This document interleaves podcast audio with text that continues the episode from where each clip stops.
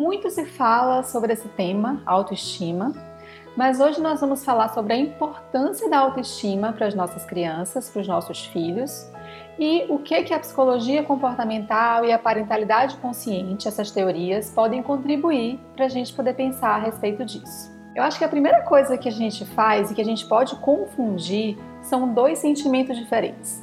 Um que é a autoestima e o outro que é a autoconfiança.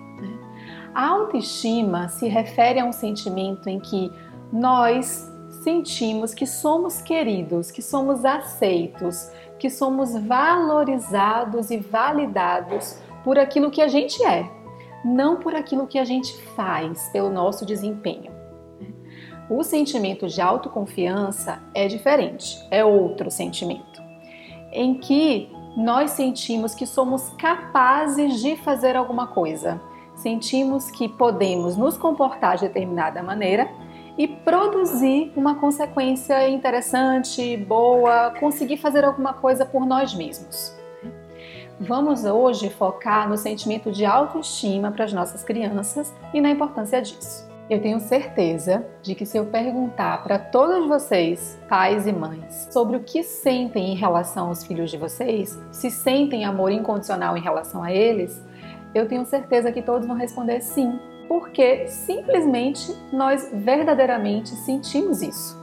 Agora, se eu perguntar para vocês se vocês conseguem mostrar aos filhos de vocês o tempo inteiro esse amor incondicional, aí é muito diferente. Porque quando a gente se chateia, quando a gente briga com eles, quando a gente coloca de castigo, quando a gente grita ou bate ou qualquer coisa assim, nós não estamos mostrando amor nenhum, nem condicional, nem incondicional, de nenhum tipo. Então, o que eu estou falando é que, mesmo que a gente sinta esse amor incondicional, muitas vezes isso não chega para os nossos filhos. Eles não sentem isso. Eles não sentem que realmente eles são queridos e amados. E às vezes nós pais ficamos ah, mas eles não podem sentir dessa forma porque eu tô sempre mostrando que eu gosto, eu tô sempre mostrando o meu amor por ele, eu tô sempre fazendo tudo o que eu posso, né? Mas de fato, o que eles podem sentir nessa relação é muito diferente do que a gente mostra. Chega de outra maneira. O fato é que nos momentos mais difíceis, quer dizer, quando eles apresentam birra, quando eles fazem uh, coisas que são mais difíceis da gente lidar, quando apresentam comportamentos mais desafiadores e desobedecem e tudo isso, são nesses momentos é que eles mais precisam do nosso amor incondicional.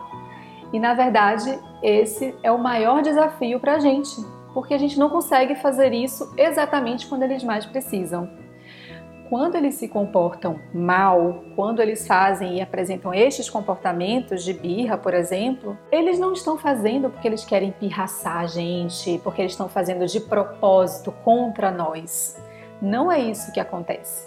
Quando eles se comportam dessa forma, eles estão expressando alguma coisa que não está indo bem, que não está bom para eles, que eles precisam de ajuda com relação àquilo. Na verdade, é um pedido de ajuda. E aí, quando a gente grita e briga nestes momentos, nós simplesmente não estamos ajudando em nada, a gente não está apresentando uma solução para eles. São nesses momentos que eles mais precisam do nosso amor incondicional. O que acontece aqui? É ah, a gente sempre vai conseguir mostrar todo o amor incondicional o tempo inteiro? Não.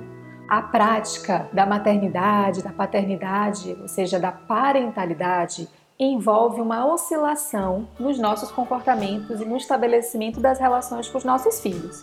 Então, em alguns momentos, nós praticamos o amor incondicional, em outros momentos, um amor condicional e em alguns outros momentos, sem amor. Né? Isso quer dizer o quê? Quando a gente está falando de um amor que é condicional, a gente está falando que a gente associa a presença de nós como pais com eles a algum comportamento que eles devem fazer para isso. Então, quando a gente diz assim, ah, você só, a gente só vai poder brincar daquele brinquedo que você gosta tanto, assistir um programa juntos e comer pipoca ou ir no cinema e tal. Se você então fizer todos os deveres, se você tirar notas boas na escola Então, quando a gente está fazendo isso, nós estamos associando um comportamento deles com a nossa presença. Aí a gente está mostrando e passando a mensagem de um amor condicional. Tem uma condição prévia para que a gente faça. Né? Quando a gente fala de um amor incondicional, é independente do que ele faça, ele continua se sentindo aceito, querido e amado.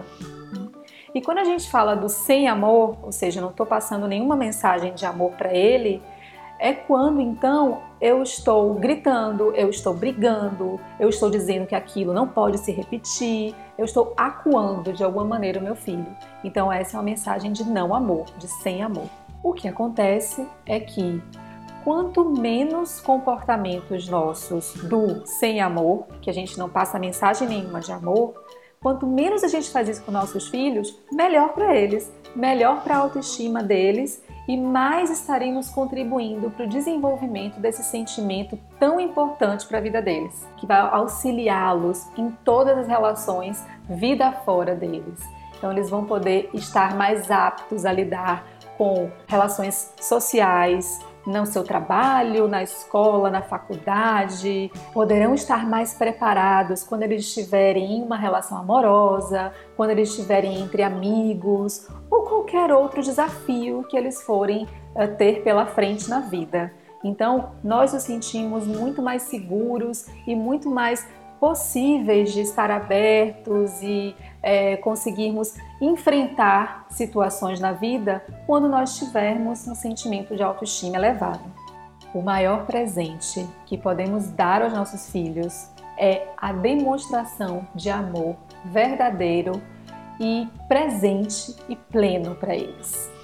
Então, quando a gente consegue fazer isso, e é um desafio para a gente enquanto pai e mãe, porque é um exercício de esquecer o passado, esquecer e largar também o futuro e estarmos presentes verdadeiramente naquele momento com eles. Então a gente está atento ao que está acontecendo, a gente está atento ao que, que eles estão nos dizendo com os comportamentos deles e a gente pensar como é que eu posso ajudar a senti-los aceitos, bem recebidos e bem amados por mim porque é isso que eu sinto por ele. E eu quero mostrar isso, eu quero que ele se sinta assim. Muita, grande parte dos problemas de relacionamentos nas famílias se dá exatamente porque os filhos ou os pais não se sentem queridos e aceitos na sua completude no pelo outro. E então a gente começa a reagir em relação ao outro. Então, já que eu acho que o meu filho não me aceita, ou já que eu acho que a minha mãe e meu pai não me aceitam, eu começo a apresentar comportamentos mais reativos em função disso. E aí a relação vai por água abaixo, vai ficando cada vez mais difícil. A psicologia comportamental e a parentalidade consciente nos trazem essa contribuição extremamente valiosa que é da gente poder pensar sobre o desenvolvimento da autoestima, desse sentimento tão importante nas nossas relações para os nossos filhos. Se podemos fazer isso, contribuir para o desenvolvimento desse sentimento, então faremos o que for possível e necessário para as vidas deles, com certeza. Então, beijinho, tchau, tchau, até a próxima.